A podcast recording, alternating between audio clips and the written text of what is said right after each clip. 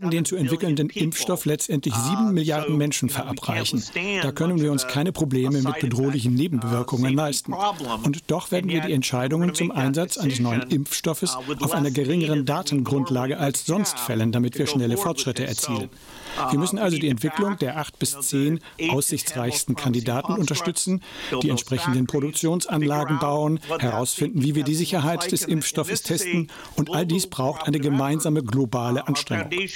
Unsere Stiftung spielt hierbei eine große Rolle, denn wir sind die größten Förderer von Impfstoffen und denken auch an die Entwicklungsländer. Ich bin beeindruckt davon, dass jetzt alle Welt darüber spricht, dass sich Medikamente herauskristallisieren, nicht nur Moderna, CureVac, Sanofi, Novavax und so weiter. Dies sind die Mittel, in die jetzt investiert werden muss. Bill Gates hat es geschafft. Der Mann, der über ein Privatvermögen von über 98 Milliarden Dollar verfügt, reicher ist nur noch Jeff Bezos von Amazon. Dieser Herr Gates hat es dank geschickter Lobbyarbeit geschafft, die Welt davon zu überzeugen, auf einer internationalen Geberkonferenz rund 7,4 Milliarden Euro zu sammeln. Das Geld werde benötigt, um die Welt vor dem Killervirus Covid-19 zu retten, so Gates. Jetzt müsse alles irre schnell gehen, denn die zweite Corona-Todeswelle ist bereits im Anflug. Mr. Gates, der zwar kein Arzt ist, dafür aber amerikanischer Software-Milliardär, hat beschlossen, dass die Welt auf die sonst üblichen langen Medikamententests verzichten muss. Nebenwirkungen hin oder her. Sobald Gates den Impfstoff in seinen Händen hält, werde er und seine extrem einflussreiche Foundation dafür sorgen, dass niemand sich der Spritze des Dr. Gates entziehen kann. Die Welt, also jeder einzelne von uns auf diesem Globus, hat sich gefälligst als Versuchskaninchen für die Idee eines Mannes zur Verfügung zu stellen. Dem Mann, der schon bei seinem Computerprogramm mit Viren eindeutig überfordert war. Das klingt hart, ist aber Microsoft. Und da das am 14. April von Gates in der Gates-Werbesendung Tagesthemen eingeforderte, also benötigte Cash für Operation Covid-1984 jetzt final auf dem Konto ist, kann die Sonderbehandlung wie geplant in allen Details anlaufen. Besonders happy stimmt diese Mission die von Frau Dr. Merkel ohne demokratisches Brimborium an die Spitze der EU beförderte Kommissionspräsidentin Ursula von der Leyen lauschen wir der Frau, die schon als Kriegsministerin beim deutschen Segelschulschiff einen Gorch Fock darauf gab, was der Bürger von ihren geheimen Beraterverträgen hielt. The European Commission mobilizes 1 billion euros for the coronavirus global response.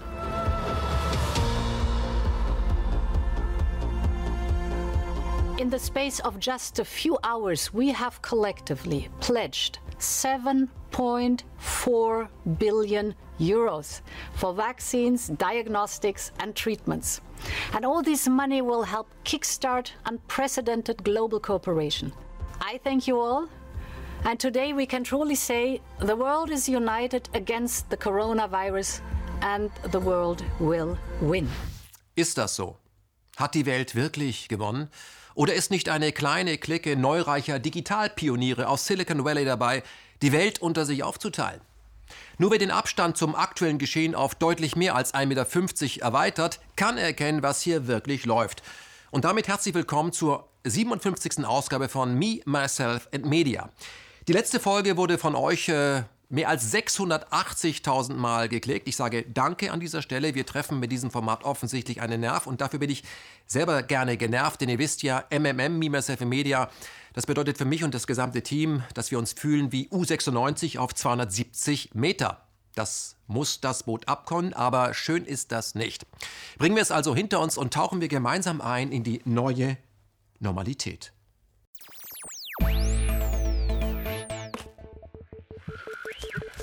Menschen sind soziale Wesen, die anders als alle anderen sozialen Wesen auf diesem Planeten ein Problem mit Macht haben. Menschen neigen nämlich zu Machtexzessen. Ameisen, Wölfe oder Gorillas haben dieses Problem nicht. Machtexzesse kommen zum Ausdruck, wenn eine sehr kleine Gruppe von Menschen, nennen wir sie ruhig Elite, willkürlich von sich behauptet, sie sei ausgewählt, um über die anderen zu herrschen. Machtexzesse haben in der Vergangenheit zu üblen Gemetzeln geführt. Um diese Form des Wahnsinns zu vermeiden, erfanden vor vielen Jahren die Griechen, also die alten Griechen, die Demokratie. Demokratie setzt auf Dialog. Konkret, bevor wir uns gegenseitig die Köpfe einschlagen, reden wir. Wir reden und wir verhandeln. Und zwar alles, was uns betrifft. ja, um den sozialen Frieden zu erhalten. Und sozialer Friede ist nur dann von Dauer, wenn eine Gesellschaft äh, in ihrer Gesamtheit das Gefühl hat, es ginge in dieser Gesellschaft fair zu. Um diese Fairness zu organisieren, ist vor allem eines notwendig, und zwar Transparenz innerhalb der Organisation des Staates. Was macht eine gewählte Person in ihrer Funktion mit der geliehenen Macht? Sobald Transparenz verschwindet, schleicht sich Machtmissbrauch an die Spitze der Pyramide. Dann steht vielleicht noch Demokratie drauf, aber in Wirklichkeit handelt es sich dann um eine Diktatur. Diktatur hat viele Namen, um sich als Demokratie zu tarnen. Die aktuelle Demokratur, wie ich sie nenne, tarnt sich mit den Begriffen wie alternativlos, dauerhaft oder hat das Neusprech perfektioniert. Um äh, die Freiheit zu retten, müssen wir aktuell ja die Freiheit einschränken. Man soll sich äh, eine Maske ins Gesicht packen, um Gesicht zu zeigen.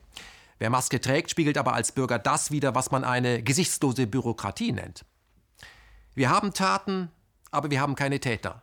Persönliche Verantwortung in allen wesentlichen Bereichen unserer Demokratie wurde durch Sachzwänge ersetzt.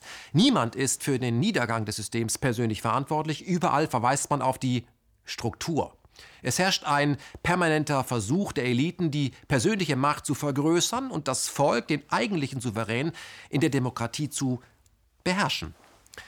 Wenn von unten zu viel Druck kommt, wird von oben, also von den Eliten, mehr Demokratie, mehr Mitbestimmung gewährt, um Schlimmeres zu verhindern, nämlich eine Revolution. Demokratie, wie man sie uns verkauft, also repräsentative Demokratie, ist in Wahrheit nichts anderes als eine Revolutionsprophylaxe. Die sogenannten Eliten räumen mehr demokratische Rechte nur dann ein, wenn ihnen der Unterdrückungsapparat zu teuer, zu aufwendig wird. Man stelle sich vor, die Polizei, Spitzel, gekaufte Presse, Gefängnisse, Geheimdienste, Panzer, das alles kostet unglaublich viel Geld. Wenn es den Eliten gelingt, Macht und damit Unterdrückung günstiger zu organisieren, nimmt die Diktatur wieder zu. Und wo Diktatur, also neudeutsch Sicherheit, zunimmt, nimmt Demokratie ab. Unsere Demokratie, die neoliberale, die Corona-Demokratie, bewegt sich mit Riesenschritten auf die Magersucht zu. Der Sozialstaat strebt das maximale Untergewicht an. Nur warum? Noch nie war es so billig, die Massen auszuspionieren, mit Propaganda in die Irre zu führen und zu unterdrücken. Und möglich geworden ist das durch die digitale Technologie. Mit der Macht dieser Technologie wächst die Macht derer, die diese Technologie besitzen und kontrollieren. Was wir aktuell erleben, ist das Abtreten der alten Eliten, der Eliten, die nach dem Ersten und Zweiten Weltkrieg die Welt unter sich aufteilten. Wer im 20. Jahrhundert reich geworden ist, zum Beispiel in den Branchen Energie, Transport, Wohnraum, Waffen oder Finanzdienstleistung, der muss jetzt erkennen, dass seine Zeit, dass sie irgendwie rum ist. Aktuell übernimmt nämlich eine neue, eine digitale Elite, zum Beispiel Google, Facebook, Tesla, eBay, Apple, Amazon und Microsoft. All diese Player investieren in äh, für sie neue Sektoren. Google zum Beispiel setzte auf autonomes Fahren. Facebook setzt auf eine eigene Kryptowährung, den Libra. Tesla investiert in den Weltraum. Apple in Bildung.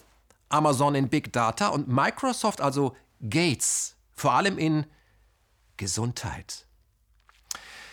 Damit hat sich Bill Gates den größten Markt überhaupt geschnappt. Denn jeder Mensch kann krank werden, braucht also Schutz.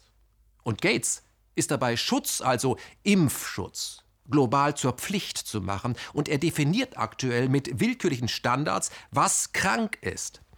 In diesem System des Profits und des Wachstums ist echte Gesundheit überhaupt nicht gewünscht. Wer gesund ist, kauft, keine Medikamente zu diktierten Fantasiepreisen. Krankheit hingegen lohnt sich auch für Gates und seine unzähligen Pharmabeteiligungen.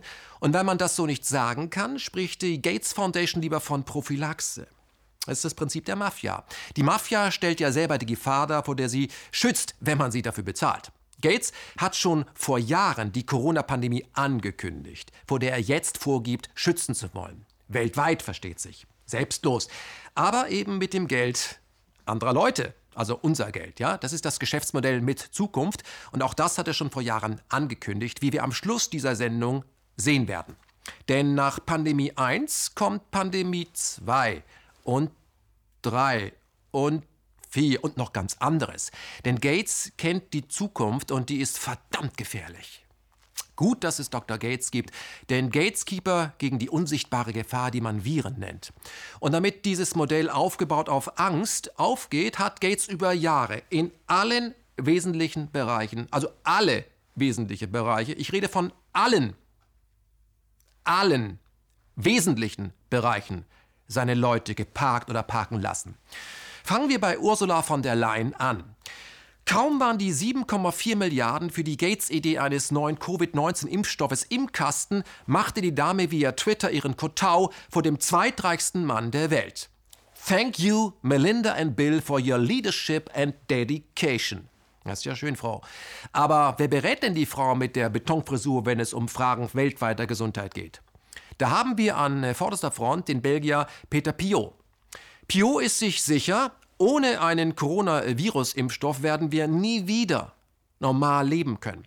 Der Wissenschaftler und Arzt, der vorgibt, unlängst selber an Covid-19 erkrankt zu sein, gesteht zudem dabei, den Hauch des Todes gespürt zu haben. Er wäre fast gestorben und das sitzt.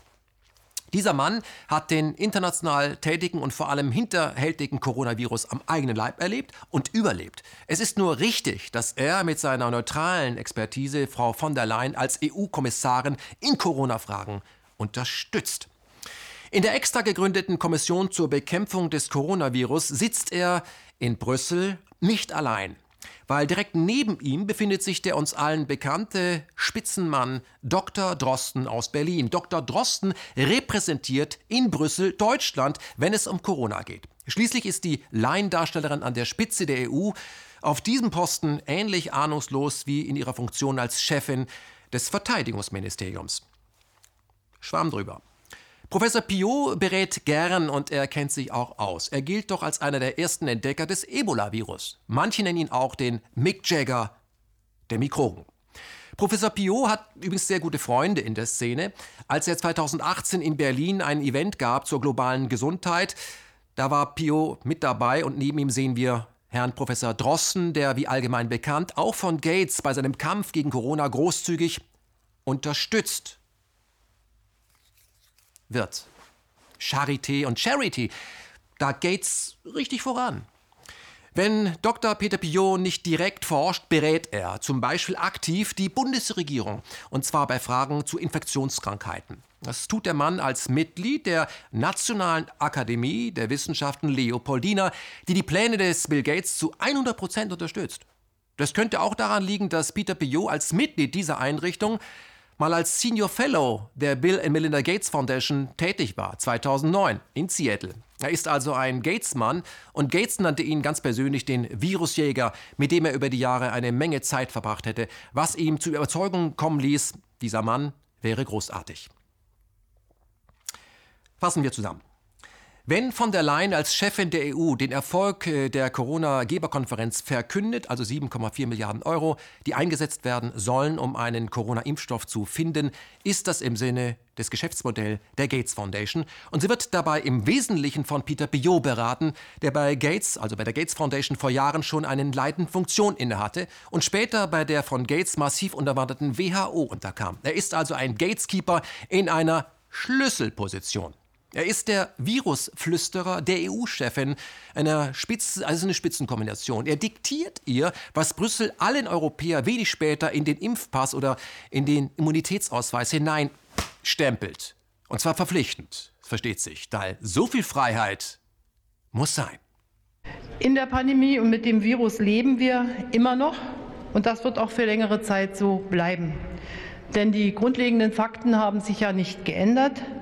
Auch wenn einzelne Forschungsansätze Hoffnung machen, noch gibt es keine Medikamente und keinen Impfstoff gegen das Virus. Corona ist und bleibt also eine Gefahr für jede und jeden von uns. Um es klipp und klar zu sagen. Diese Frau und ihr ganzes sogenanntes Expertenteam gehören umgehend vor einen Corona-Untersuchungsausschuss.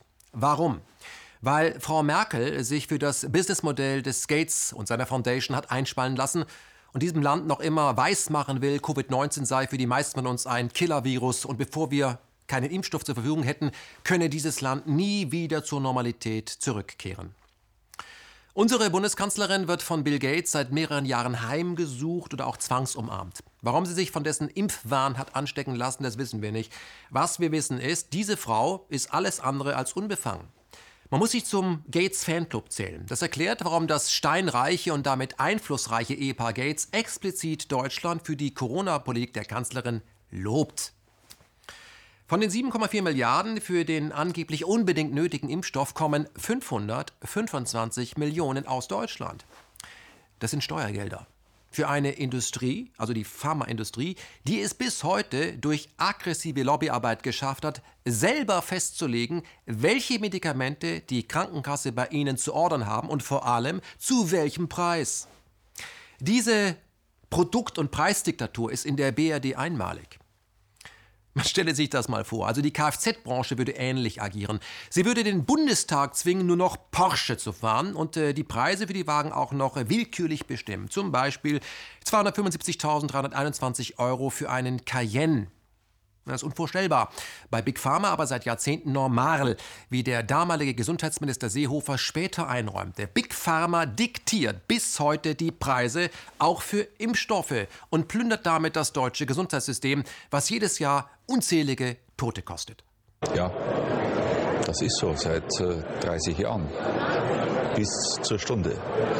Dass äh, sinnvolle strukturelle Veränderungen auch im Sinne von mehr sozialer Marktwirtschaft im deutschen Gesundheitswesen nicht möglich sind wegen des Widerstandes äh, der Lobbyverbände. Und eine der mächtigsten global agierenden Lobbyverbände ist die Bill and Melinda Gates Foundation. Wenn Kanzlerin Merkel in regelmäßigen Abständen von Gates besucht wird, müssen wir diese Treffen als das deuten, was sie wirklich sind.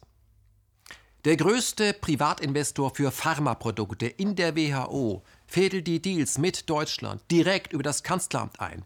Gates bedient sich also an deutschen Steuergeldern und die Kanzlerin, die lächelt. Und das geht seit Jahren so.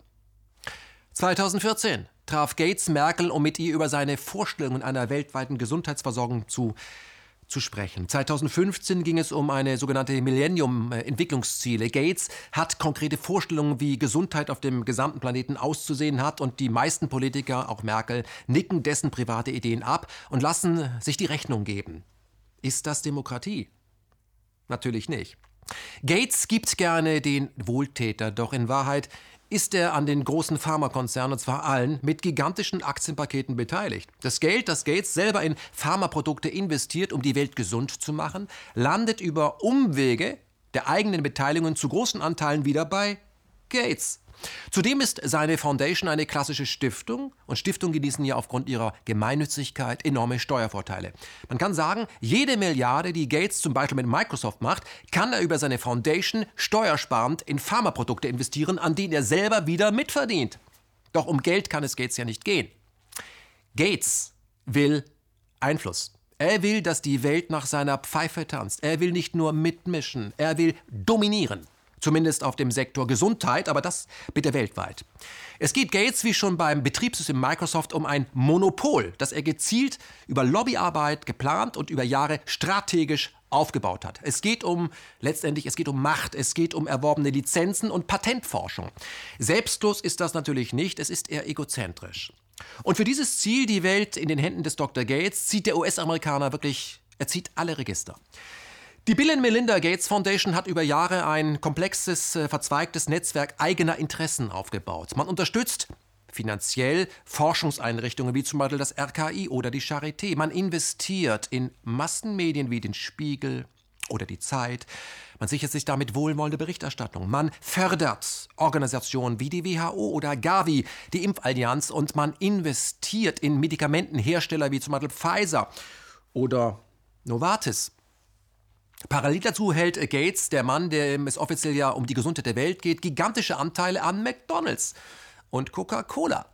Gates ist nicht nur fett im Geschäft, nein, er verdient auch daran, wenn andere sich fett ins Geschäft schleppen und chronisch krank werden, denn dann kann der Kranke bei den großen Pharmafirmen alles kaufen, was das Leben verlängert. Die Frage ist, äh, und die sich aufdrängt, wie glaubwürdig ist denn eigentlich dieses gesundheitliche Engagement des Dr. Gates und seiner Foundation? Ja, wenn man sein Kapital so willkürlich für sich arbeiten lässt, ja, und an vielen Firmen über Aktienbeteiligung immer mitverdient, unter anderem auch Rüstungsschmieden oder aber Gefängniseinrichtungen, ja, habe ich noch gar nicht erwähnt. Fakt ist, der nächste Corona-Impfstoff wird Gates, also Gates, noch reicher machen, denn er ist überall. Gates ist überall. Da spielt es äh, keine Rolle, ob Gilead Remdesivir, ein ehemaliges Mittel gegen Ebola, für Corona angepasst bekommt oder ob die deutsche Firma CureVac oder BioNTech das Rennen abschließend machen, weil Gates hat auch hier Millionen Euros investiert. Die Bill Melinda Gates Foundation ist mit einem Budget von 40 Milliarden Dollar 40 Milliarden Dollar die größte Unternehmensstiftung der Erde. Gates bestimmt die Regeln auf diesem Planeten, wenn es um Gesundheit geht. Er ist der heimliche Chef der WHO. Er bestimmt, was gesund ist und was nicht. Und er hat dieser Tage beschlossen, den Anteil an die WHO die Trump jetzt nicht mehr bezahlen möchte, also die Vereinigten Staaten, einfach zu ersetzen, weil für Gates sind 150 Millionen Dollar nicht mehr als ein Handgeld. Das kann einen im Programmisch tickenden Bürger wie mich äh, schon mal dazu bringen, ja, die kalte Wut zu verfallen und da macht jemand wie ich Fehler. In meinem Video Gates kapert Deutschland ließ ich mich doch zu dem Satz hinreißen, Bill Gates würde 80 Prozent der WHO finanzieren, aber das ist falsch. Bill Gates finanziert nicht 80 Prozent der WHO. Richtig ist, die WHO ist zu 80 Prozent abhängig von privaten Spendern und da ist Bill Gates mit bis zu 15 Prozent dabei, ja, wenn man jetzt die Spenden über Umwege wie zum Gavi mit einrechnet, also die globale Allianz für Impfstoffe und Immunisierung, gegründet 2000, die er nämlich mit 1,5 Milliarden Dollar äh, unterstützt, also mitfinanziert. Dieser Fehler, den ich da gemacht habe, kann natürlich nicht darüber hinwegtäuschen, dass Gates quasi zum Alleinherrscher der Weltgesundheit aufgestiegen ist und das ist äh, ein Dilemma. Nicht nur für die WHO. Warum? Denn wenn Gates morgen beschließen sollte, sich aus der WHO und den Partnerorganisationen zurückzuziehen, hat die Welt ein Gesundheitsproblem. Die Weltgesundheit hängt zu weiten Teilen am Tropf eines Milliardärs. Das ist eine extrem ungesunde Entwicklung, denn sie macht erpressbar. Das sahen übrigens schon vor vielen Jahren auch Medical International so und formulierten 2014 einen offenen Brief mit der Botschaft Gates not welcome, Mr. Gates. Im Brief wird auf den Interessenskonflikt hingewiesen, in den die WHO sich begeben würde, wenn Gates mit einsteigt. Und Gates ist eingestiegen. So heißt es im Brief, Gelder der Stiftung stecken in vielen Unternehmen, die gesundheitsschädliche Produkte herstellen, darunter Coca-Cola oder Lebensmittelriese Walmart. Die WHO gerät damit in einen Interessenkonflikt. Medico, so heißt es in dem offenen Brief weiter, Medico fordert die Erhöhung der Mitgliedsbeiträge der Länder, um die Unabhängigkeit der WHO wiederherzustellen. Diese Aufforderung kann man aber nur bedingt nach, sodass Gates heute als heimlicher Boss der WHO bezeichnet werden muss. Wer versucht, diesen Umstand zu vermitteln, wird medial unter Feuer genommen und als Verschwörungstheoretiker bezeichnet oder Verschwörungsmystiker oder Aluhutträger oder Corona-Leugner oder Corona-Spinner oder Linksradikal, Rechtsradikal oder Antisemit. In jedem Fall gilt er als krude oder er ist, er ist umstritten. Ich bin umstritten. Das KenFM-Video Gates kapert Deutschland aus der Säge der Flüstervideos hat mittlerweile die 3-Millionen-Marke durchschlagen und das ist auch gut so. Die Überschrift ist leider ist unkorrekt. Oder vielmehr, sie beschreibt die Machenschaften des Bill Gates nur unzureichend. Gates kapert nicht Deutschland, das ist dem Mann schlicht zu wenig. Gates kapert über die WHO, über den Sektor Gesundheit die ganze Welt. Er will der ganzen Welt vorschreiben, wie die Zukunft des Menschen auszusehen hat, und dabei wird er offensichtlich von einer Überzeugung getrieben. Wir als Spezies, wir sind einfach zu viele. Also sprich, der Planet kollabiert an dem Virus Homo sapiens sapiens. Nur stimmt das? Nein, der Mensch kollabiert an einen Menschenschlag wie Bill Gates, einem Neoliberalen, wie er im Buche steht, und dessen Cash, ja, der ihm zu Kopf gestiegen ist. Gates will nämlich Gott spielen, indem er dafür sorgt, dass sich die Bevölkerung nicht weiter vermehrt. Das ist aus der Sicht des äh, Dr. Gates, Dr. No, recht simpel und ethisch vertretbar. Denn Menschen, die gar nicht erst geboren werden, da die Mütter und Väter vorher steril gespritzt wurden, werden für den Globus später ja nicht zum Problem. Wenn man den im Handel gebrachten Impfstoffen zum Beispiel Substanzen beimischt, die Fruchtbarkeit massiv herabsetzen, löst sich das Problem der möglichen Überbevölkerung ja von selbst. Man braucht nur ein bisschen Geduld und man braucht die Macht, dass alle Menschen sich diesen entsprechenden Impfstoff, äh, dass sie sich den nicht entziehen können. Hat eine Region Probleme mit Bevölkerungsexplosion, das kann wirklich zum Problem werden, äh, verpasst man diesen Menschen speziell einfach eine entsprechende Spritze und die Population nimmt wieder ab. Alles, was man dafür benötigt, ist eine Pandemie oder besser die mediale Macht, eine solche Pandemie zu behaupten. Dann kommt die Impfpflicht oder besser die Immunitätsausweise und Zack ist das Problem gelöst. Es ist vom Tisch. Früher nannte man sowas übrigens Euthanasie oder Zwangssterilisation. Heute nennt man das äh, Flatten the Curve. Flatten the Curve. Es klingt alles pervers, doch wird es längst gedacht und an Menschen getestet. Ohne ihr Wissen, versteht sich. Besonders die sogenannte Dritte Welt ist ein ideales Testgelände für Menschenversuche dieser Art. Wer arm ist, über kaum Bildung verfügt, sich kein Arzt leisten kann, Medikamente sowieso nicht, der ist wirklich heilfroh über jeden Weißkittel aus dem goldenen Westen. Man merke, Götter in Weiß kommen vor besonders dunkler Hautfarbe so richtig zur Geltung auch für die PR-Fotos.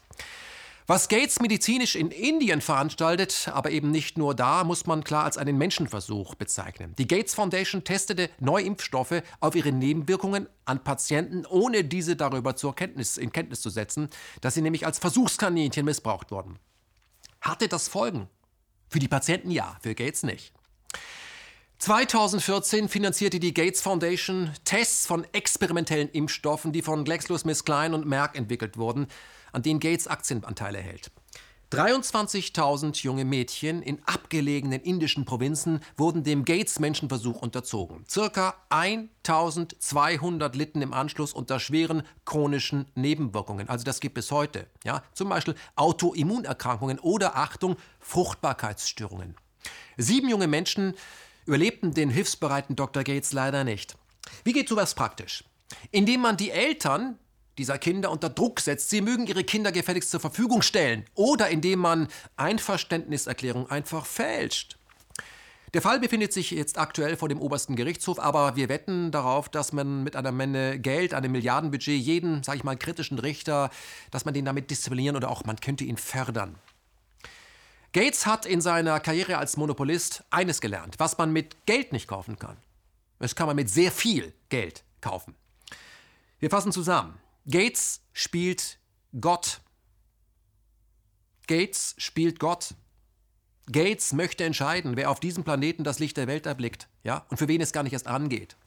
Und das alles wird von ihm und seiner Foundation als weltweiter Humanismus verkauft, wobei er den Preis bestimmt. Denn Gates verdient prächtig an diesem Disziplinierungsprogramm für den Planeten. Er ist nach Bezos nur der zweitreichste Mensch der Welt, aber er hat mit dem Plan, sieben Milliarden Menschen zu impfen, sprich eine Sonderbehandlung aus dem Hause Gates zukommen zu lassen, das klare Ziel, aus jedem Menschen einen Kunden oder Treffender einen Patienten zu machen. Wahnsinn? Norman Bates, der Hauptdarsteller aus Psycho, und Bill Gates haben vieles gemeinsam, nämlich Probleme mit der Mutter. Ich will nicht schon wieder in den Keller, aber Mutter, es ist doch nur für ein paar Tage. Wer wie Gates die Welt retten will, möchte in Wahrheit die nie zuteil gewordene Anerkennung seiner Mutter kompensieren. Wenn man sich das Elternhaus ansieht, wird einem auch der Einfluss des Vaters schnell klar. Papa Gates war Seniorchef bei Planet Parenthood, einer Organisation, die sich für die Geburtenkontrolle und Zwangssterilisation einsetzte. Die Gründerin Margaret Sanger prägte den Ausspruch, das Barmherzigste, was eine Großfamilie einem weiteren Mitglied entgegenbringen könne, wäre dessen Ermordung. Und von dieser Überzeugung lässt sich Gates aktuell leiten.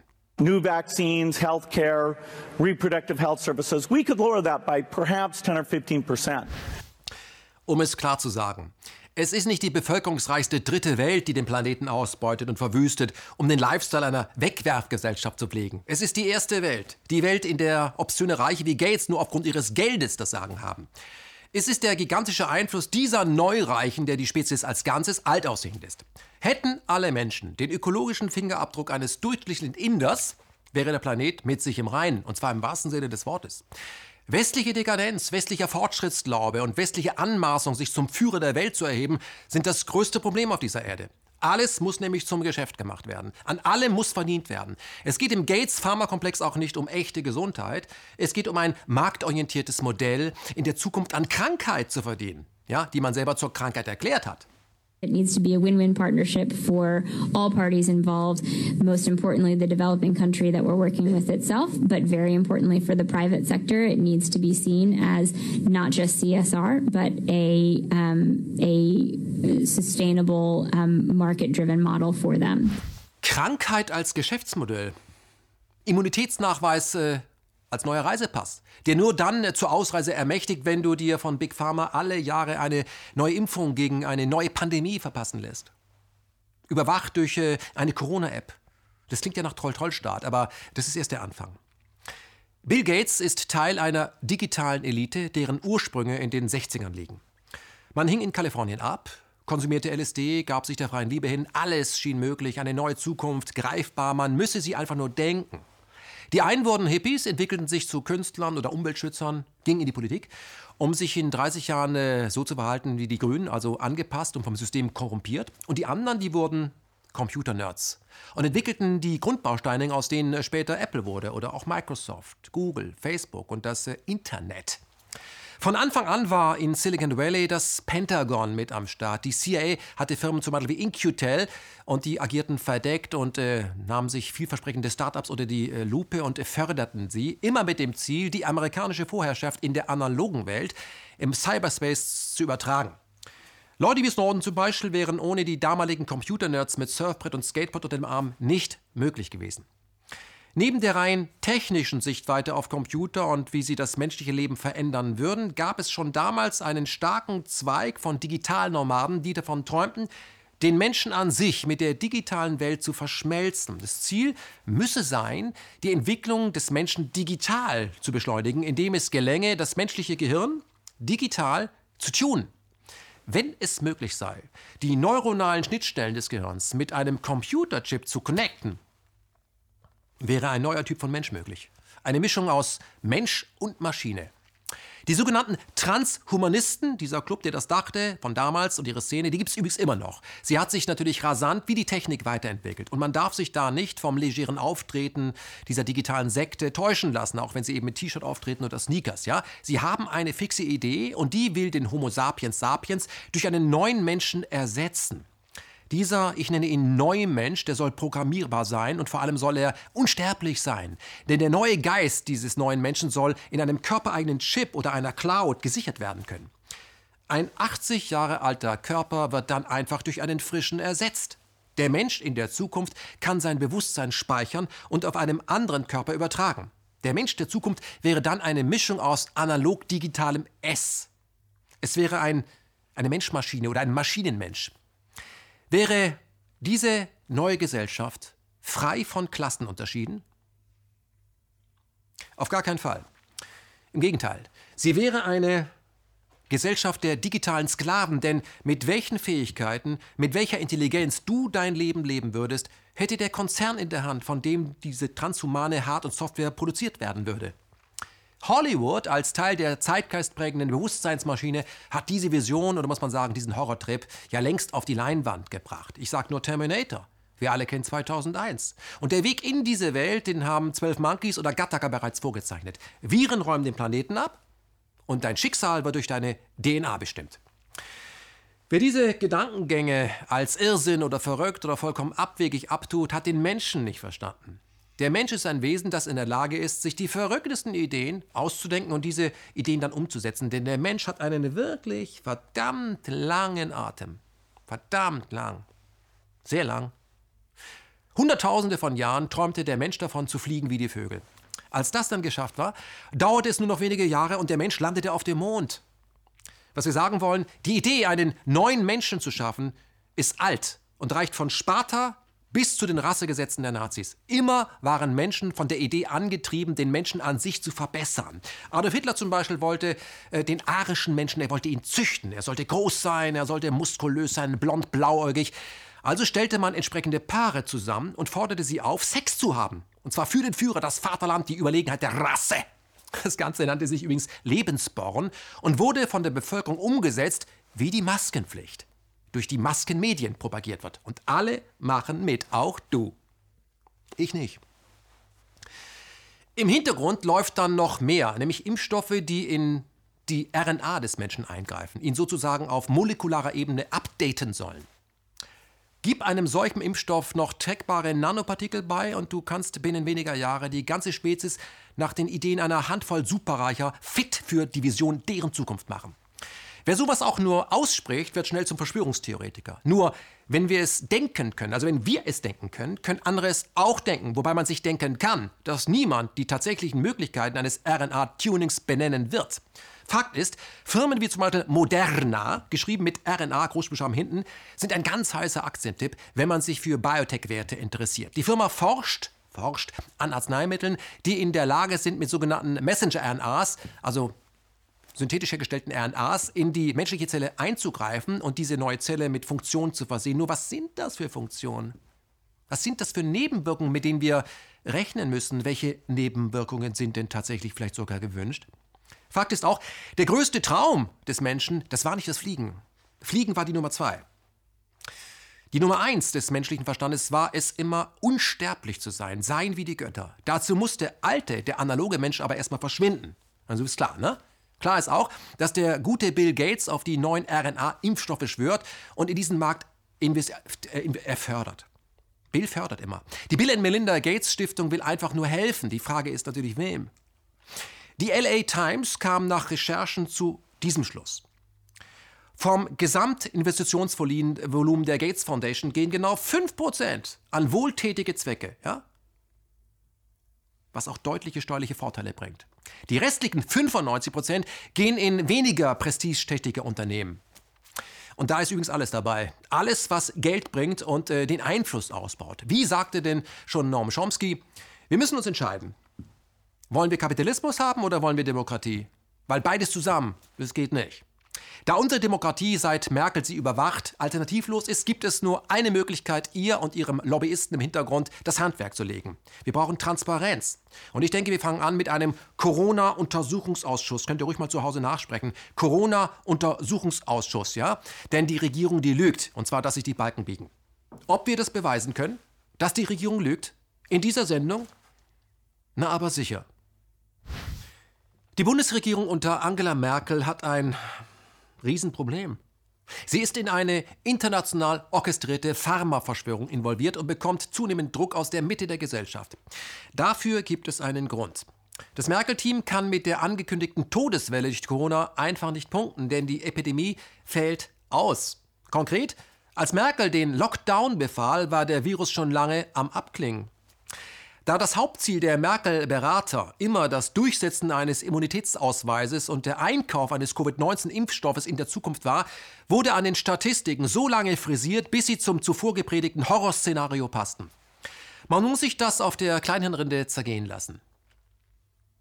Es reicht nicht, dass die oberste Gesundheitsbehörde durch einen Nichtmediziner geführt wird, den Pharmalobbyisten und Bankkaufmann Jens Spahn. Der Mann kann dann noch nicht einmal rechnen und musste einräumen, sich bei der Zahl der Infizierten leicht verrechnet zu haben, und zwar um ein Drittel.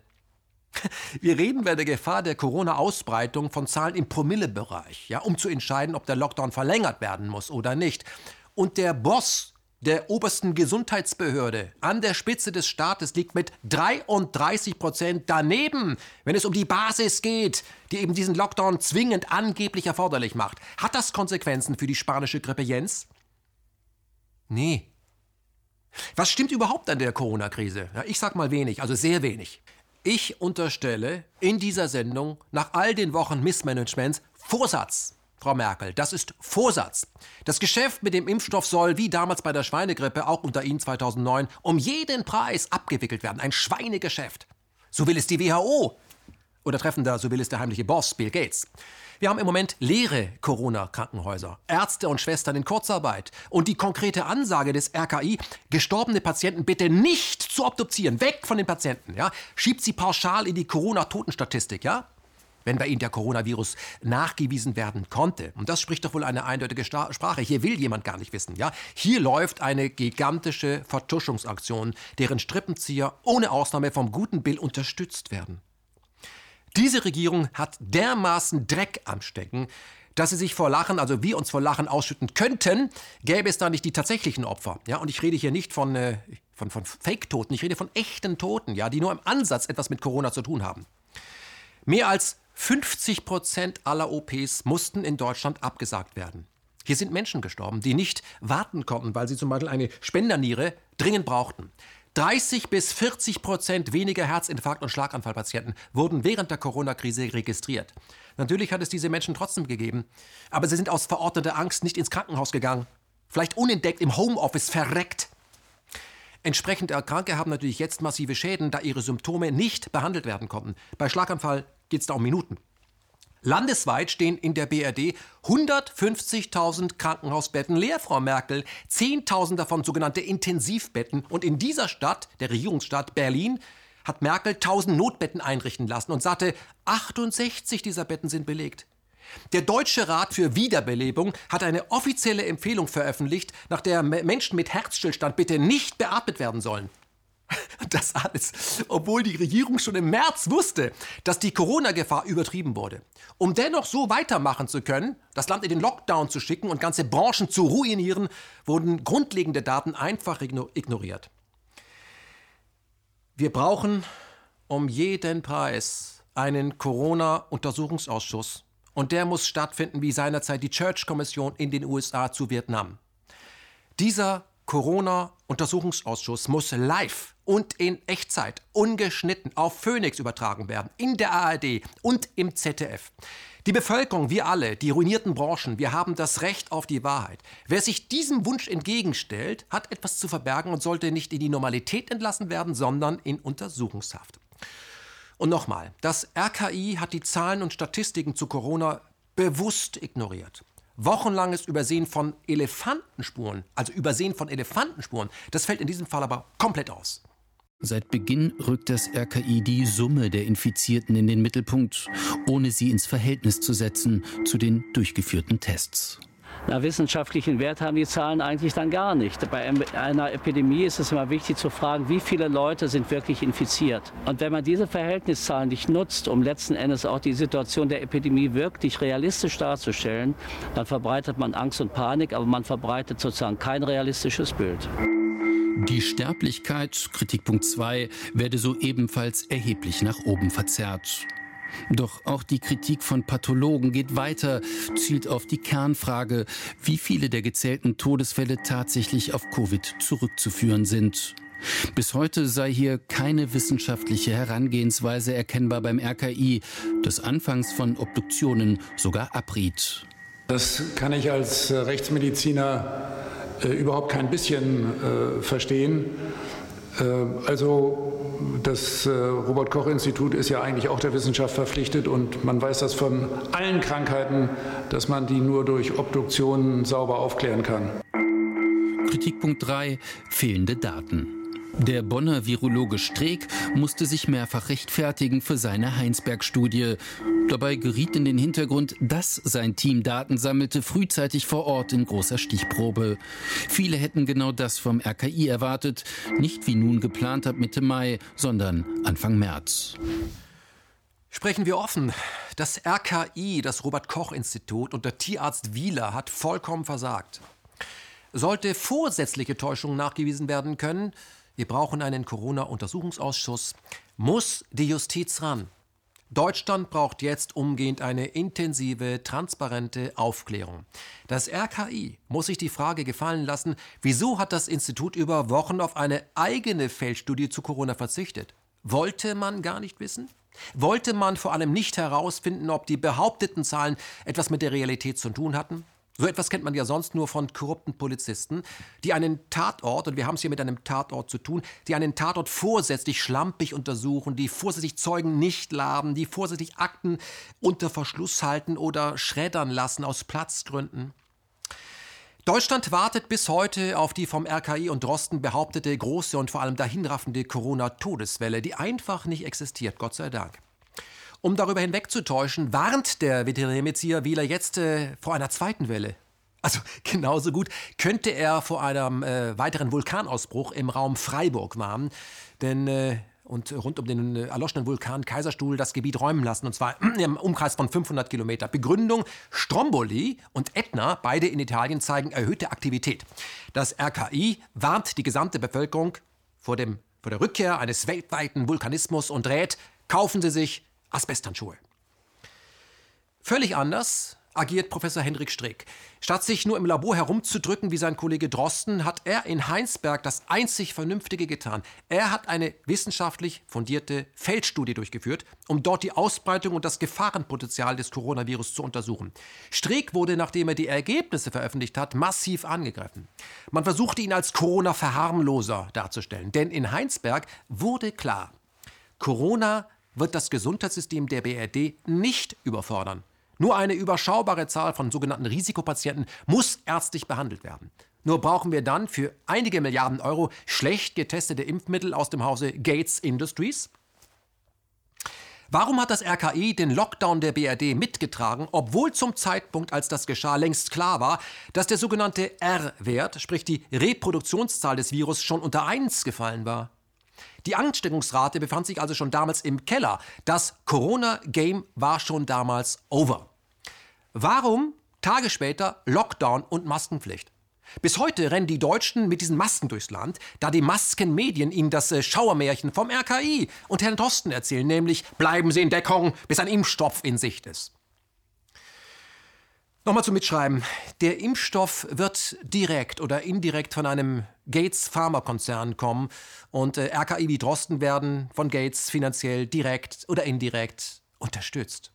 Das riecht nicht nach klebriger Nähe, nein, Freunde, das ist Patex und zwar direkt vor unseren Augen. Das Geschäft kann nur über die Bühne gehen, wenn man Angst schürt, indem man die Sterblichkeitsrate bei Covid-19 statistisch behauptet. Heinsberg hat aber nachgewiesen, dass die Situation eine völlig andere ist. Es gibt null Grund zur Panik. Null. Die WHO rechnet immer noch mit einer Sterblichkeitsrate von 3,4 Prozent. Johns Hopkins legt äh, vor eine zweiprozentige Rate äh, Sterblichkeit für Deutschland. Wenn ähm, ein Toter im Gange dazukommt oder zwei oder drei, wir werden nicht über 0,5 Prozent kommen damit. Mhm. Also daher ähm, ist, hat sich dieser, diese große Bandbreite von 0,1 bis 3,4 Prozent verringert auf einen relativ kleinen Bereich. Nur ein relativ kleiner Bereich. Das ist ja Gift, wenn es darum geht, sieben Milliarden Menschen über manipulierte Zahlen und unterwanderte Regierungen eine Extraportion Impfstoff zu verkaufen. Und wer sitzt mit im Boot dieser Manipulation? Na, die freie Presse. 2014 war das Unwort des Jahres Lügenpresse, während parallel 2014 Klaas Relotius vom Spiegel zum Journalisten des Jahres gekürt wurde. Wie jetzt bekannt wurde, erhielt dieser Spiegel von Bill Gates eine Summe von 2,5 Millionen Euro. Was musste das ehemalige Nachrichtenmagazin dafür tun? Was wurde von der Zeit erwartet, als auch Bill Gates dort einzahlte? 300.000 Euro. Was erwartet man von diesen Blättern? Vielleicht äh, alle Abweichler im Corona-Kurs, alle, die nachfragen, als Verschwörungstheoretiker zu diffamieren? Professor Drosten, Virologe an der Charité, wird das freuen. Er ist nämlich äh, Teil einer Gruppe von Menschen, die ein härteres Vorgehen gegen all jene Personen fordern, die vor allem von seiner Überzeugung abweichen. Nur Drosten kennt die Wahrheit. Das weiß ja jeder, der unter ihm arbeitet, aber vor allem weiß das Bill Gates. Deshalb kritisiert Drosten nicht nur publizistische Erzeugnisse der nicht embeddeten Presse, nein, er will auch, dass man gegen Kollegen vorgeht. Also Ärzte, die irgendeinen Quatsch erzählen. Aber Herr Drosten, was sind das für Kollegen? Welche der 390.000 Ärzte in der BRD sind nicht zu 100 Prozent ihrer Meinung? Ja? Ich meine, Sie lagen ja schon bei der Schweinegrippe irgendwie vollkommen falsch, oder? Erinnern Sie sich? So, ich erinnere mich. Wir erinnern uns. Und wie sieht Drosten den Coronavirus? Nun, er hält das hier und jetzt für eine Ausnahmesituation, die er nach intensiver historischer Prüfung mit der spanischen Grippe vergleicht. Wir erleben schon etwas von historischer Bedeutung, da ist sich Drosten wirklich sicher. Zur Erinnerung. Die spanische Grippe brach 1918 aus und endete zwei Jahre später 1920. In nur wenigen Monaten fielen ihr Schätzungen zufolge zwischen 27 und 50 Millionen Menschen zum Opfer. 27 bis 50 Millionen Tote, also genau wie bei der Corona-Pandemie. Stand John Hopkins Screening Mitte Mai weltweit knapp 320.000 Tote, die Covid-19 positiv getestet wurden. Ob die finale Todesursache tatsächlich Corona heißt, also ob diese Menschen durch oder mit dem Virus gestorben sind, das interessiert diese Statistik nicht. Professor Drosten, der Corona-Colombo der Charité, wurde jetzt mit einem Preis für Kommunikation geehrt. Parallel dazu tadelt er den Kollegen Streeck, der sich von der PR-Agentur Story Machine beraten ließ, zum Beispiel als er zu Lanz ins Studio ging und als er seine Erkenntnisse zu Heinsberg so kommunizieren ließ, dass der Otto Normalbürger sie verstehen konnte. Also simpel raus aus der wissenschaftlichen Fachsprache, rein in die Umgangssprache, also dass die Massen das kapieren. Das aber scheint äh, Gates Buddy Drosten nur zu wollen, wenn sich das von Strick publizierte Papier mit seinen Angaben deckt. Und das tut es nicht. Hier hat ein Wissenschaftler, der während der Corona-Krise zum Popstar aufgestiegen ist, Probleme mit der anderen wissenschaftlichen Meinung mit einer anderen wissenschaftlichen Sicht auf eine Pandemie. Und er tarnt das damit, dass äh, ausgerechnet er Probleme damit habe, dass eine PR-Agentur Firma, bei Firmen Geld eindeckt, also Industriepartnern, um diese Meinung zu kommunizieren. Sehr schön, Herr Drosten, aber was macht denn eigentlich Ihr guter Freund Bill, und zwar rund um die Uhr? Stört Sie das auch? Können wir dazu auch vielleicht mal ein Statement haben, Herr Professor? Professor Drosten ist eine Koryphäe an der Charité, wenn es um Viren ganz allgemein geht. Ein Mann, der seine Zeit vor allem im Labor verbringt. Ja? Er ist kein Epidemiologe, er ist Virologe, ist ein Riesenunterschied. Er hat schon das SARS-Virus missentdeckt und entwickelte im Schnellverfahren den Covid-19-Test. Sein Partner bei diesem sogenannten PCR-Test war die Berliner Firma TIB Molbiol von Gründer Olfert Land. Das Unternehmen hier in Berlin bietet den Test für 2,50 Euro an, hat 60 Länder als Kunden und machte vor der Corona-Krise ca. 18 Millionen Umsatz. Aktuell geht das Geschäft natürlich durch die Decke. Überstunden, harte Arbeit, muss man sagen. Alle wollen nämlich den PCR-Test. 15.000 Tests pro Woche werden verschickt, auch an die UNO. Nur, wie sicher ist der Test? Was bedeutet es, wenn der Test anschlägt? Trägt man dann den Coronavirus in sich? Oder besser, wird man dann krank? Der Präsident von Tansania schickte Proben einer Ziege und von Fruchtfleisch einer Papaya an ein Labor, versah beide Proben aber zuvor mit den Vor- und Nachnamen eines Menschen. Als das Labor die vermeintlichen Proben auf Covid-19 untersuchte, schlug der Test an. Der Präsident fragte dann äh, den, das Labor, ob man jetzt alle Ziegen und alle Papayas isolieren sollte. Und die Wissenschaftler hatten natürlich jetzt ein Problem. Sie verstanden die Botschaft und äh, versuchten den Irrtum irgendwie zu erklären. Also Möglichkeit 1. Ein Infizierter hat äh, den Virus auf die Ziege oder die Papaya gehustet. Ja, und so das übertragen. Oder Möglichkeit 2, die Testkits, die so sicher sind, waren mit dem Virus schon kontaminiert oder fehlerhaft. Oder Möglichkeit 3, das Labor hat unsauber gearbeitet und die Probe kontaminiert. Überzeugt uns das? So wie 2009, als die Welt auf die als verheerend angekündigte Schweinegrippe wartete, übrigens bis heute. Die UNO ging übrigens damals bei der Schweinegrippe von 150 Millionen Toten aus. Am Ende waren es knapp 200.000 Tote. Anders betrachtet, ist es ein Unterschied, wenn ich Ihnen, ich euch 200.000 Euro aufs Konto überweise oder 150 Millionen? Braucht ihr dafür, also um diese Frage zu beantworten, wirklich einen Experten oder schafft ihr das alleine? 200.000 oder 150 Millionen? Wir sehen, Irrtum ist, wenn es um Pandemien geht, eher die Regel denn die Ausnahme. Aber Irrtum ist für die Impflobby immer ein Bombengeschäft. Und der gute Drosten, der seit er zum Popstar der Charité aufgestiegen ist, sich immer härtere Corona-Maßnahmen von der Politik gegen die Bevölkerung wünscht, sprach doch am 29.01. im ZDF noch irgendwie ganz anders mit Klaus Kleber über diese Pandemie, obwohl es ja derselbe Virus war, nämlich SARS-CoV-2, also Covid-19. Hören wir noch mal rein. Wir können natürlich äh, feststellen, ähm, dass wir gewisse Statistiken haben und diese Statistiken sagen im Moment, dass zwei Prozent der bekannt und registriert Infizierten verstorben sind. Das wäre eine sehr hohe Zahl ähm, und ich bin mir sicher, und das äh, teilen Fachkreise weltweit, dass die wirkliche Zahl der Verstorbenen kleiner ist. Das heißt aber im Umkehrschluss, dass die wirkliche Zahl der Infizierten größer sein muss, der unerkannt Infizierten. Und das sind natürlich in erster Linie milde Fälle. Wir haben hier ein typisches Phänomen am Beginn so einer Epidemie, dass die Schwere überschätzt wird wegen eines statistischen Irrtums. Die ähm, schweren Fälle fallen auf und werden in die Tabellen eingetragen. Die milden Fälle fallen nicht so auf. Als Edward Snowden als äh, junger Hüpfer bei der NSA einstieg, war er davon überzeugt, für eine gute Sache zu kämpfen. Er war so naiv zu glauben, seine Regierung würde sich an die eigene Verfassung halten, das Land und die Bürger und seine Rechte mit allen legalen Mitteln schützen und sich äh, stets an die Gesetze halten. Niemand steht über dem Gesetz. Wir alle wissen, wie die Geschichte ausging. Snowden musste erkennen, dass an der Spitze des Staates das Verbrechen zum täglichen Geschäft gehört. Er musste erkennen, dass man ihn dazu benutzte, die eigenen Bürgerrechte zu untergraben. Er musste erkennen, dass Skrupel an der Spitze der Machtpyramide nicht mal als Wort existieren. Snowden folgte seinem Gewissen, wurde zum Whistleblower und lebt seither außerhalb der amerikanischen Heimat. Einen solchen Whistleblower gibt es aktuell auch in der BRD. Operation Corona. Er arbeitete, arbeitete im Innenministerium und schrieb zusammen mit anderen an einem Papier mit dem Titel Nationale Strategie zum Schutz kritischer Infrastrukturen. Teil seiner Arbeit war eine realistische Risikoanalyse, was das Coronavirus anging. Doch wie er die vorliegenden Daten auch drehte und wendete, die Ergebnisse passten einfach nicht zu dem von Merkel-Regierung beschlossenen Maßnahmen. Während Deutschland in den Shutdown geschickt wurde, ergab seine Analyse, dass das normale Leben hätte längst wieder beginnen können. Während Merkel davon sprach, zur Normalität könne Deutschland erst wieder zurückkehren, wenn Covid-19 unter Kontrolle sei, konnte er an den Daten eindeutig ablesen, dass es äh, diese Bedrohung gar nicht gab.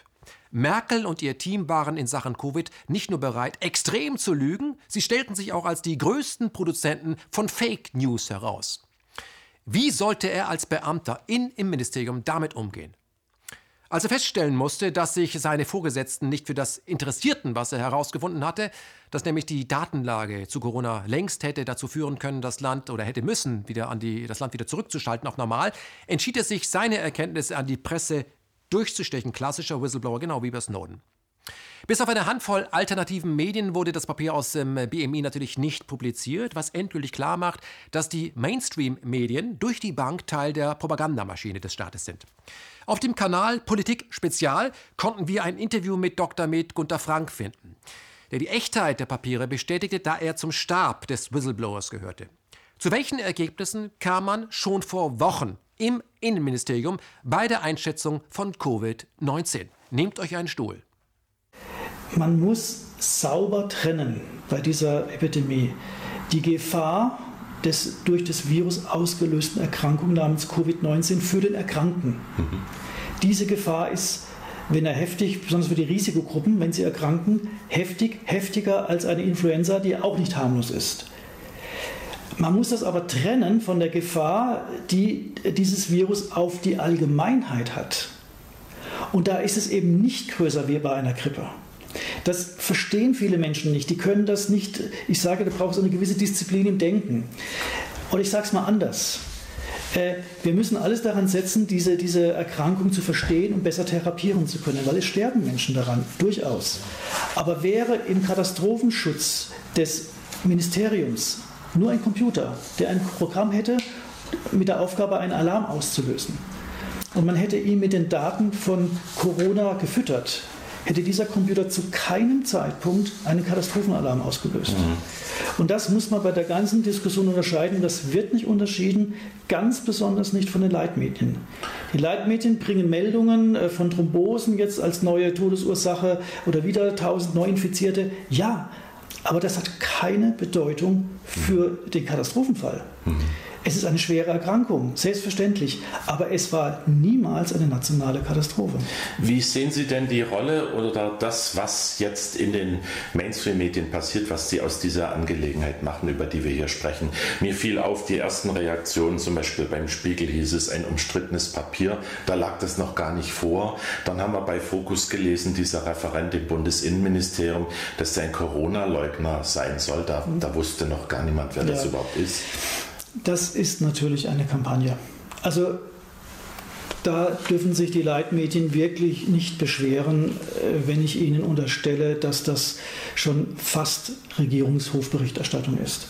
Und äh, es ist ja schon verwunderlich, wenn ein Bundesinnenministerium am Sonntagabend, am Muttertag, eine Pressemitteilung rausgibt, die dann um 20 Uhr in der Tagesschau äh, erscheint, umrankt von Verschwörungstheoretikern und äh, irgendwelchen Neonazis. Also das ist eine Kampagne und das zeigt mir aber auch, dass äh, dort Panik herrscht. Wir fassen das mal zusammen. Diese Regierung wusste aus einer internen Analyse, dass Corona zu keinem Zeitpunkt den Katastrophenfall gerechtfertigt hätte und löste ihn dennoch aus. Der dabei entstandene Schaden geht in den Bereich von Tausenden von Milliarden. Das ist hochkriminell und kann nicht folgenlos bleiben. Es kann nicht sein, dass eine Regierung wieder besseren Wissens 83 Millionen Bürger ins Homeoffice verbannt, ganze Branchen in den Bankrott schickt, große Teile des Grundgesetzes bis heute aufhebt und dann zur Tagesordnung übergehen möchte.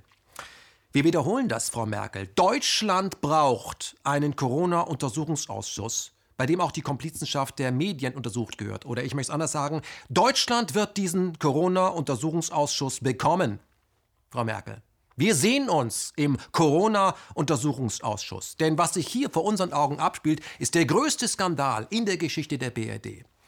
Frau Merkel hat zum wiederholten Male gegen ihren Amtseid verstoßen. Sie hat dem Land massiv geschadet und die Interessen der Gemeinschaft an eine korrupte Pharma-Elite verraten.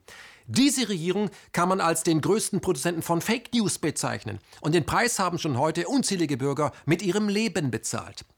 Während des Shutdowns wurden über 2,5 Millionen dringend notwendige Operationen nicht durchgeführt. Allein die vier großen Unikliniken in Baden-Württemberg klagen über einen Verlust von 500 Millionen Euro. Aber es kommt noch besser. In einem Strategiepapier, ebenfalls aus dem Innenministerium und ebenfalls zu Covid-19, überlegt sich die Regierung, wie sie dafür sorgen könnte, Kinder zu instrumentalisieren, um deren Eltern und ältere Menschen unter Druck zu setzen, sich an die vollkommen überzogenen Covid-19-Regeln zu halten, die, wir erinnern uns, nochmal verschärft wurden, nachdem der R-Wert bereits unter 1 gesunken war. Mit welchen sprachlichen Mitteln die kinderlose Merkel und der kinderlose Spahn Kinder in diesem Land versuchen zu instrumentalisieren, ist einfach unfassbar. Und die Tagesschau als wichtigstes äh, Propagandamedium der Republik schweigt dazu. Wer nicht dazu schweigt, ist Uli Gellermann. Da hat das Bundesinnenministerium ein 17-seitiges Strategiepapier unter dem Titel Wie wir Covid-19 unter Kontrolle bekommen verfasst. Das ist ein, ein, ein Instrument der psychologischen Manipulation, ein Instrument der nachrichtlichen Herrschaft, von dem aber die Tagesschau oh, oh, anscheinend gar nichts weiß. Wie tragisch, ja, so. Äh, das ist sozusagen nach dem 18. März äh, im, im, Ministerium selbst und äh, rund um die, das Bundeskanzleramt verteilt, also, ne, um steht da drin, um die gewünschte Schockwirkung zu erzählen, müssen die konkreten Auswirkungen einer Durchseuchung auf die menschliche Gesellschaft verdeutlicht werden. Ein Dokument des Psychoterrors, der jetzt schon seit Wochen und Wochen gegen uns eingesetzt wird. Ein Dokument, das beweist, man macht es absichtlich. Man versetzt die Menschen in diesem Land in Angst und Schrecken. Das sagt das Dokument im Kern. Und da ist eine Stelle drin, die ich zitieren muss und muss auch mal aufpassen, dass mich da bei solchen Sachen nicht die Wut packt. Kinder, steht in diesem Dokument des Bundesinnenministers, Kinder werden kaum unter der Epidemie leiden. Da sagt es, ja, das ist eine falsche Meinung im Volk. Ja, das ist falsch. Äh, das muss man auch ändern. Kinder, man muss sagen, Kinder werden sich leicht anstecken, selbst bei Ausgangsbeschränkungen, zum Beispiel bei den Nachbarskindern. Wenn sie dann ihre Eltern anstecken und einer davon qualvoll zu Hause stirbt und sie das Gefühl haben, schuld daran zu sein, weil sie zum Beispiel vergessen haben, sich nach dem Spielen die Hände zu waschen, ist es das Schrecklichste, was ein Kind je erleben kann. Das Schrecklichste, was ein Kind je erleben kann,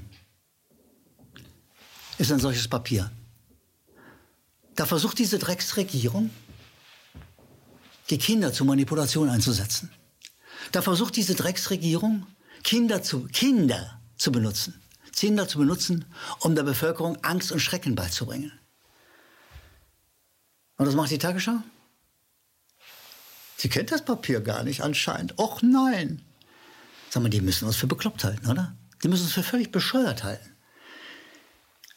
Eines der wichtigsten Psychoterror-Dokumente, die sozusagen unmittelbar im Auftrag der Bundesregierung gemacht werden und sozusagen die Strategie in der Informationshoheit über Corona bestimmen, scheint in der Tagesschau irgendwie nicht so richtig bekannt zu sein. Die Tagesschau holt sich keinen von den Verfassern an den Tisch. Die fragt nicht nach.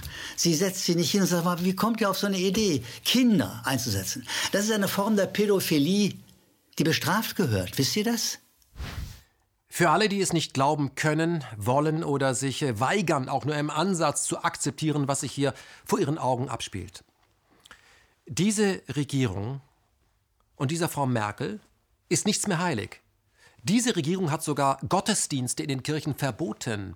Sie hat das Zusammenstehen von mehr als zwei Personen im öffentlichen Raum zur Straftat erklärt. Sie hat das Versammlungsrecht bis zur Unkenntlichkeit eingeschränkt. Sie hat dafür gesorgt, dass Sterben denn die letzten Sakramente versagt bleiben. Sie hat einer ganzen Nation wieder besseren Wissens die Maske in die Fresse gestopft. Sie hat dringend nötige Operationen einfach auf unbegrenzte Zeit verboten. Die Menschen, die durch die ausgefallenen medizinischen Behandlungen sterben werden, schätzen Experten in diesem Land auf 125.000 Tote. Wohlgemerkt durch unterlassene Hilfeleistung, nicht durch Corona. Wie ist das alles möglich? War die Regierung äh, selber in Schockstarre, als sie zum ersten Mal aus China von Corona hörte? Nee, war sie nicht. Weit gefehlt. Schon 2012 hatte die Merkel-Regierung zusammen mit dem RKI ein Risikopapier, eine Risikoanalyse in Auftrag gegeben. Was tun bei Hochwasser? Wie umgehen mit, man höre und staune, einer möglichen Corona-Pandemie? Die Regierung beschäftigte sich also schon vor acht Jahren exakt mit diesem Thema. Legte sie sich vielleicht äh, mehr Intensivbetten zu, um auf Fall X vorbereitet zu sein? Im Gegenteil. Sie ließ es zu, dass das Gesundheitssystem weiter privatisiert wurde und äh, die Leistungen beschnitten wurden. 2016 kamen sogenannte Wissenschaftler zu der Auffassung, von den 1600 allgemeinen Krankenhäusern könnten 1300 weggeschlossen werden. Das macht diese Regierung. Noch Fragen? Die Preise für Medikamente steigen, was sich auf die Krankenkassenbeiträge auswirkt, und die Leistungen, die nehmen massiv ab. Ja? Deutschland ist fest in der Hand einer kriminellen Branche, die sich an Arzneimitteln dumm und dämlich verdient. Wer das seit Jahren beklagt und untersucht, war schon vor vielen Jahren Lungenarzt Wolfgang Wodak, der als Mitglied bei Transparency International eben diese kriminellen Netzwerke schon einmal bei der Schweinegrippe nachweisen konnte. Sein Gegenspieler damals war, wie heute übrigens, Professor Drosten. Während Drosten seit Monaten als einziger Virologe der Regierung sagt, was sie gefälligst zu tun hat, wurde an Wodak erneut Rufmord versucht. Bei Transparency musste diese Art sein Amt auf Eis legen und die Taz, also das äh, Blatt, äh, das jeden Angriffskrieg als äh, Peacekeeping Operation feiert, das nannte Wodak einen gefährlichen Verschwörungstheoretiker. Taz hat sich ja zum NATO-Sprachrohr entwickelt und wer dafür noch Geld ausgibt, hat sich ja mit Massenwort offensichtlich abgefunden, solange die Beute stimmt. Zurück zum äh, sogenannten Krisenmanagement der Regierung Merkel. Acht Jahre Vorlauf waren offensichtlich nicht genug, um wenigstens für das medizinische Personal in diesem Land entsprechende Gesichtsmasken Schutz zu organisieren, vorzuhalten. Ja? So landete vor wenigen Tagen ja, in Merkel-Deutschland eine Maschine aus China, ein Transportflugzeug, um diese Masken für, für die Ärzte zur Verfügung zu stellen, um sie verteilen zu können. Zehn Millionen Stück landeten in Leipzig und die aktuelle Kriegsministerin AKK ließ sich dafür auch noch feiern. Ich weiß nicht, aber ähm, jeder andere Politiker wäre ja vor Scham im Boden versunken, denn er hätte die Frage der Reporter gefürchtet, wie kann es denn sein, dass sie 2020 Corona-Masken aus China einfliegen lassen müssen, während ihr Corona-Strategiepapier doch schon vor acht Jahren vorgelegen hat. Doch die Frage kam natürlich nicht, denn unsere Presse hat sich äh, zur Hofberichterstattung äh, entwickelt, ja, und sie hat sich auf diesen Posten zurückgezogen. Aber es wird noch besser. Während in vielen Betrieben über Wochen nicht gearbeitet werden durfte, wegen der Sicherheit, gab es in der Rüstungsbranche kaum Einschränkungen. Der U-Boot-Bau in Deutschland, der ging ungestört weiter. Das Nachdenken über bewaffnete Killerdrohnen konnte von den Experten im Homeoffice erledigt werden. NATO-Generalsekretär Stoltenberg appellierte trotz der Krise an alle Mitgliederstaaten, also auch Deutschland, mehr Geld aufzugeben für Waffen. Und AKK, also unsere Kriegsministerin, kam diesem Wunsch auch noch nach. Genau jetzt, wo viele Familienbetriebe sie um ihre Existenz kämpfen, ordert AKK 45 Kampfjets F-18. Stückpreis 93 Millionen Dollar pro Stück. Dollar? Wieso Dollar? Nun, äh, unsere Regierung äh, gibt exakt in dieser Zeit dieses Geld, ihre Steuernahmen in den USA aus. Das sind amerikanische Kampfjets. Wir füttern im Moment die amerikanische Rüstungsindustrie. Ich fasse das mal zusammen. Diese Regierung hält sie mit dem Corona-Hype nicht nur komplett zum Narren, sie belügt sie auch noch vorsätzlich und benutzt ihre Kinder. Sie nimmt tausende Tote in Kauf, da Operationen nicht stattfinden können. Sie plant, Milliarden für Impfstoffe auszugeben, die wenig getestet sein werden, aber dafür von Bill Gates empfohlen werden. Sie beschneidet ihre Grundrechte. Sie bastelt äh, an einem Tracking-App ja, mit dem Prädikat Stasi und gibt äh, zu guter Letzt auch noch Milliarden ihrer Steuergelder für Massenvernichtungswaffen in den USA aus. Sind Sie eigentlich ganz sicher, dass Sie das alles nicht stört? Fühlen Sie sich immer noch gut und perfekt durch die Corona-Krise regiert, ja, die es ja gar nicht gibt. Ja? Ist es Ihnen äh, wirklich vollkommen egal, dass äh, das offene Tragen des Grundgesetzes äh, auf Demonstrationen zu ernsthaften Problemen mit der Polizei führt? Das ist eine nicht erlaubte politische Äußerung. Wann konfrontieren Sie, die Bürger, das Volk, diese Regierung mit einem Corona-Untersuchungsausschuss? Wollen wir das mal zusammensprechen? Wir brauchen einen Corona-Untersuchungsausschuss. Untersuchungsausschuss. Machen Sie das Fenster auf. Schreien Sie es raus. Wir brauchen einen Corona-Untersuchungsausschuss. Dieses Land gehört Ihnen. Und es ist Ihre Pflicht, es für Ihre Kinder als ein freies Land zu erhalten. Wenn Sie nur zusehen wie eine SED-Lady, die schon in der DDR durch Angepasstheit auffiel, alles verrät, für was Sie zum Beispiel 89 auf die Straße gegangen sind oder was Sie seit 49 verpflichtet sind zu verteidigen, dann ist dieses Land wirklich am Ende. Dann wird der Staat nur noch gebraucht, um die Privatinteressen internationaler Konzerne und Oligarchen gegen sie durchzusetzen. Mich würde ja da kalte Wut packen. Wie sagte seinerzeit Papst Gregor der Große, das war 600 nach Christi, die Vernunft kann sich mit größerer Wucht dem Bösen entgegenstellen, wenn der Zorn ihr dienstbar zur Hand geht. Wir fordern einen Corona- Untersuchungsausschuss und wir kriegen einen Corona-Untersuchungsausschuss. Abraham Lincoln hat einmal gesagt, willst du den Charakter eines Menschen erkennen? So gib ihm Macht. Wie viel Macht hat ein Oligarch wie Bill Gates? Der Mann lässt sich über seine PR-Berater gerne als Halbbruder von Mutter Teresa darstellen, selbstlos, immer im Dienst der Sache unterwegs. Nur hatte Mutter Teresa kein Privatvermögen von über 90 Milliarden Dollar im Hintergrund und sie hatte auch keine Aktienpakete und damit Macht und Einfluss bei x Konzernen, die sowohl im Gesundheitswesen als auch in der Krankheitsbranche unterwegs sind. Es folgt ein wirklich kurzer Ausschnitt der Firmen und Organisationen, an denen Bill Gates beteiligt ist und über deren Auf Ausrichtung er mitbestimmt. Wer am Schluss dieser wirklich kurzen Auflistung immer noch sagt, Herr Jepsen liegt vollkommen falsch, wenn er behauptet, Gates kapert Deutschland. Der liegt wiederum richtig, denn Gates hat Deutschland längst gekapert. Parallel dazu aber greift Gates nach der ganzen Welt. Hier kommt, wie versprochen, ein kleiner Ausschnitt äh, aus der Bill Gates Foundation und seinem Netzwerk. Wo ist der Mann überall dabei? Wo mischt er mit? Wo bestimmt er den Kurs? Wo ist Gates überall, wo nicht Gates draufsteht?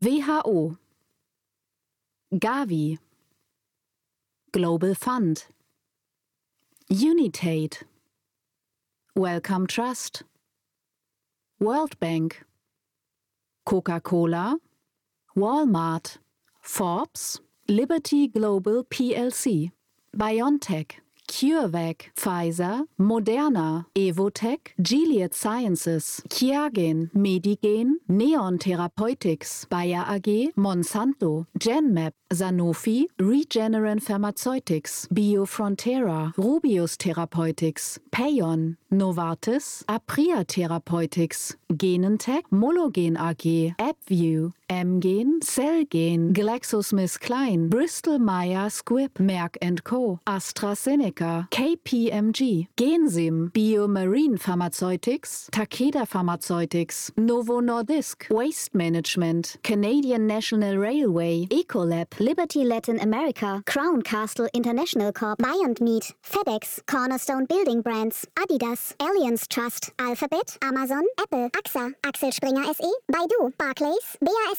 Bayerische Motorenwerke, BHP Group, BlackRock, Bridgestone, Canon Marketing, Casio Computer, Chevron, China Citibank, Cisco Systems, Delta Airlines, Deutsche Telekom AG, EasyJet, Ecolab, ExxonMobil, Fuji Corporation, Fujifilm, Glencore, Gulf Investment Fund, Heineken, Helvetia Holding AG, Hitachi, Honda Motor, Hyundai, Intel, JP Morgan Asian Investment Trust, Kawasaki Heavy Industries, Lloyds Banking Group, Mitsubishi, Morgan Stanley, New Germany Fund, Nippon Psyche. Alles klar? Gates ist fast überall. Er ist auf allen Kontinenten vertreten und er bestimmt weitgehend mit, wie über ihn berichtet wird.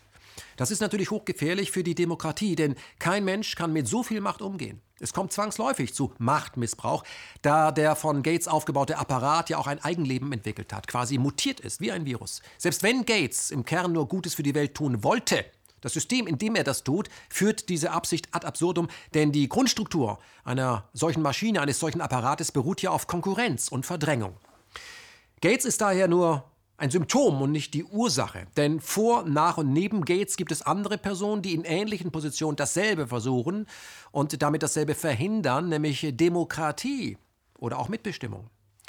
Dass die Corona-Krise jetzt viele Menschen auf die Straße gebracht hat, die vorher noch nie politisch aktiv waren, hat mit der schlichten Tatsache zu tun, dass wir im Moment erleben, wie der Staat, nachdem er uns längst zu Datensätzen degradiert hat, nach unseren Körpern greift. Jetzt geht es wirklich ans Eingemachte. Die Kontrolle des Cyberspace war nur die Basis, um so handeln zu können, denn hier handelt es sich ja um ein unsichtbares Netz, dem man kaum entkommen kann. Wir müssen also die Struktur verändern und wir dürfen in keinem Bereich die Kontrolle irgendeinem privaten Investor überlassen. Davor haben die Eliten natürlich Angst, denn Freiheit ist ja auch ein Virus und der ist auch durch keine Impfung irgendwie dauerhaft in den Griff zu bekommen. Wer jetzt über die konzernunterwanderten Massenmedien oder in sogenannten NGOs, in auch vermeintlich linken Organisationen jene angreift, die Corona als das enttarnen, was es ist, nämlich ein trojanisches Pferd, das einen weltweiten Kontrollstaat errichten möchte, ist ein Feind der Freiheit. Er glaubt nicht an das Selbstbestimmungsrecht der Völker. Er hält die UN-Charta für obsolet.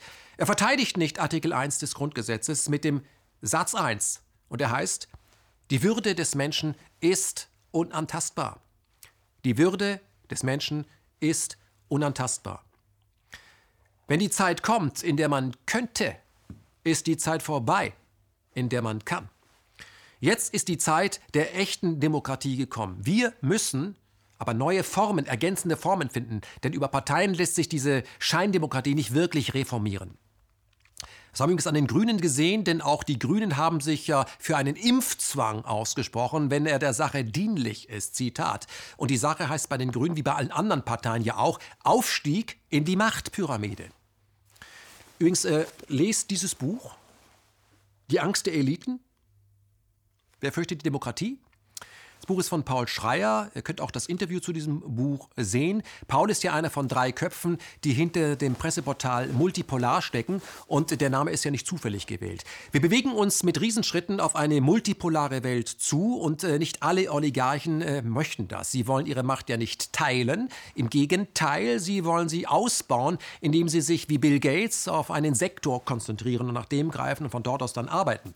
Bill konzentriert sich auf Gesundheit, wobei die Methoden, die er Welt natürlich krank sind. Bill verdient nur an Gesundheit, wenn die Welt krank bleibt.